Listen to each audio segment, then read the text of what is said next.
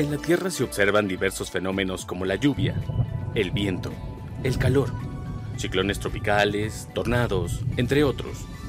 Dichas manifestaciones son parte de los ingredientes que permiten un ciclo en el planeta, que a su vez dan lugar a la vida. Sin embargo, ¿sabes qué son?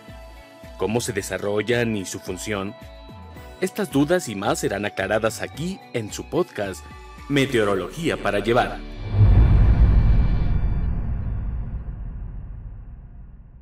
Reciban un cordial saludo desde el Servicio Meteorológico Nacional de la Conagua para llevar una vez más otro episodio de su podcast Meteorología para llevar. En esta ocasión vamos a tratar un tema muy importante para la meteorología como es la observación. Y para ello nos acompaña personal del Servicio Meteorológico Nacional. Contamos con la presencia del ingeniero en geofísica Miguel Ángel Medina. Miguel, bienvenido. Hola, mucho gusto y del técnico en instrumentación Manuel Martínez. Mucho gusto, gracias.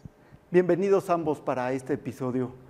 Antes que nada quisiera este, preguntarles, ¿cómo es que se da la observación de la atmósfera si no es un objeto visible ante nuestros ojos?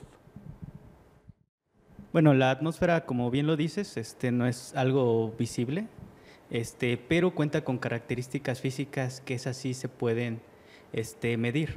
Entonces, para nosotros poder tomar en cuenta esas características físicas, usamos lo que se denomina instrumental meteorológico. Y es como nosotros a través de ese equipo podemos observar la atmósfera.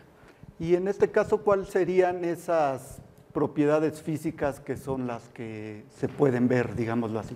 Ok, este, podemos tener propiedades físicas como son la temperatura, la presión, la humedad, la dirección, velocidad del viento, radiación solar, este, presión atmosférica y entre otras.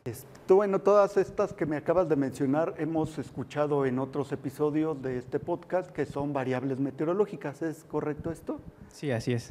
Perfecto. Entonces, más en específico, ¿qué actividad realiza un observador? Bueno, un observador se dedica a registrar todas estas variables meteorológicas que acabamos de comentar, este apoyándose de lo que es este, el instrumental meteorológico. Entonces, el observador va al instrumental, este, captura los datos y los registra. Y en este caso mencionas de los instrumentos meteorológicos, ¿cuáles serían los principales con los que trabajan aquí en el meteorológico? en el meteorológico trabajamos principalmente con lo que son termómetros, barómetros, anemómetros, higrómetros y nada más. Bueno, entre varios. ¿Nos podrías explicar así brevemente para qué sirve cada uno o qué, variable meteorológica mide este, este instrumento? Sí, claro. Este, eh, los termómetros nos van a ayudar a medir lo que es la temperatura. Temperatura, ok. Tanto temperatura ambiente como temperatura máxima, temperatura mínima. Tenemos otra variable que se llama temperatura mínima a la intemperie. Tenemos lo que son los barómetros que nos van a ayudar a registrar lo que es la presión atmosférica. Okay los anemómetros que nos van a ayudar a registrar lo que es la dirección y velocidad del viento, tanto la intensidad de cuánto está soplando un viento como de, la dirección de donde viene ese viento. Ah, Tenemos también los higrómetros que nos ayudan a cuantificar lo que es la humedad relativa, este, los pluviómetros también que nos ayudan principalmente a registrar la cantidad de agua que precipita en, en un evento meteorológico. Este, y entre otros instrumentos que tenemos. Perfecto. Oye, ¿y estos instrumentos en dónde es que los tienen? ¿Los tienen a la intemperie o, cómo es el manejo de, cada uno de ellos? Bueno, le voy a dejar la palabra a mi compañero Manuel. Dependiendo del tipo de variable que se, se intenta o se tiene que medir, depende, este, eh, depende el emplazamiento y el tipo de instrumental que se va a instalar. Eh, en el caso, por ejemplo, de del equipo que está en, el área externa de cada observatorio, eh, son equipos que tienen que ver con la medición de precipitación, evaporación y temperaturas. En el caso específico de las temperaturas y la humedad, tienen, un, tienen otros dispositivos que nos permiten proteger los sensores Mm, eh, tanto de temperatura y de humedad, de la, de la acción directa de los rayos solares, del viento, del polvo y también para protegerlos. Es el caso de la garita meteorológica. En la Ah, garita perfecto. meteorológica es donde se, se resguardan esos instrumentos y eh, se protegen de todos esos factores como son, como le comentaba, la radiación solar, la fuerza del viento y el polvo. Y en este caso, en la garita entrarían todos los instrumentos o nada más son No, nada algunos. más, nada más los eh, equipos que nos ayudan a, a medir la temperatura y humedad. Ah, muy De, bien. de esos dos datos se, se derivan otras variables, pero específicamente es temperatura y humedad. Perfecto. Y en cuanto a esta garita, ¿tiene alguna característica en especial o es un, digamos, un cuarto cualquiera donde se puede guardar estos instrumentos? Sí, no, no, no. Una garita meteorológica es un dispositivo especialmente diseñado eh, para proveer un ambiente estable dentro de la misma y que nuestros sensores no sufran variaciones violentas a lo largo de- del, del tiempo. Estamos ok. hablando de que estos sensores están operando las 24 horas del día, los 365 días del año y- y, pues hasta que eh, el equipo dure en, operando, vida útil. Su vida útil. Y este, estas, estas garitas, eh, una de las principales características, pues que deben de ser de, de madera, Ah, de madera pintada de blanco, a determinada altura. Eh, la construcción de la garita requiere que eh, pueda permitir el libre acceso del viento, pero eh, de manera mesurada.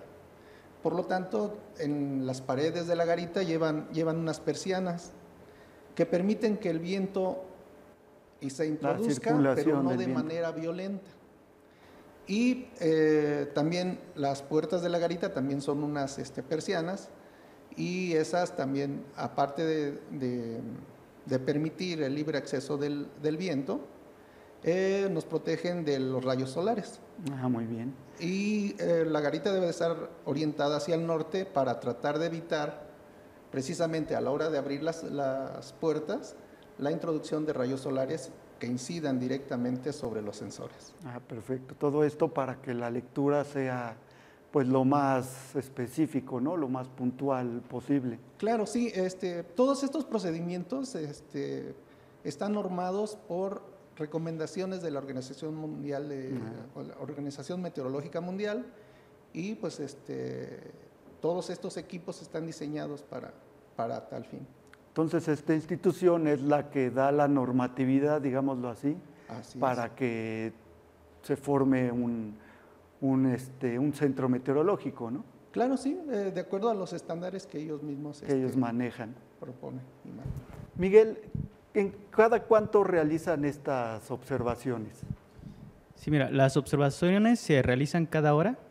Cada hora el observador sube al instrumental o al área de instrumental, este toma lectura de los instrumentos y registra este, en una hoja que nosotros denominamos SM82 todas estas variables.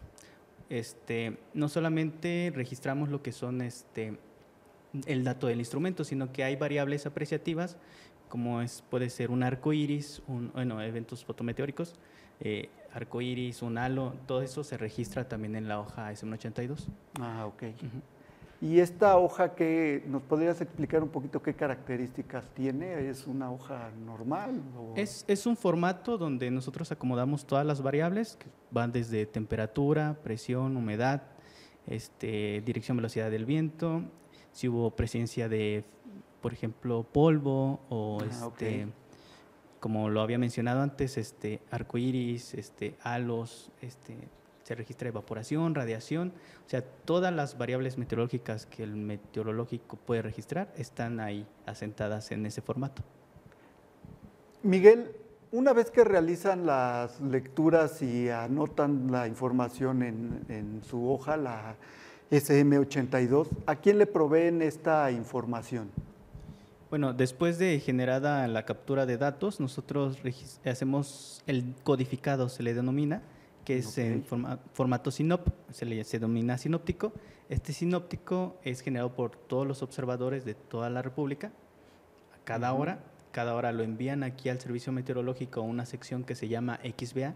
XBA se, se dedica a juntar toda esa información y enviarla a Washington. Entonces ya Ah, en Estados Unidos este, esa información es este, consultada por cualquier este, institución ya internacional que quiera hacer uso de esos datos. Esta información pues, prácticamente es mundial, ¿no? Sí, así es. Esta información es internacional. Cualquiera puede consultar esos datos generados, no solamente de aquí en México, sino de otro país. Y depende del uso que se le vaya a que dar. se le dé. Y el- el- esta manera de llamarlo sinóptico, digámoslo así, es como un resumen o a qué se refieren con, con el concepto de sinóptico. Bueno, sinóptico viene del nombre, bueno, del el codificado, así se le denomina, Ah, sinop.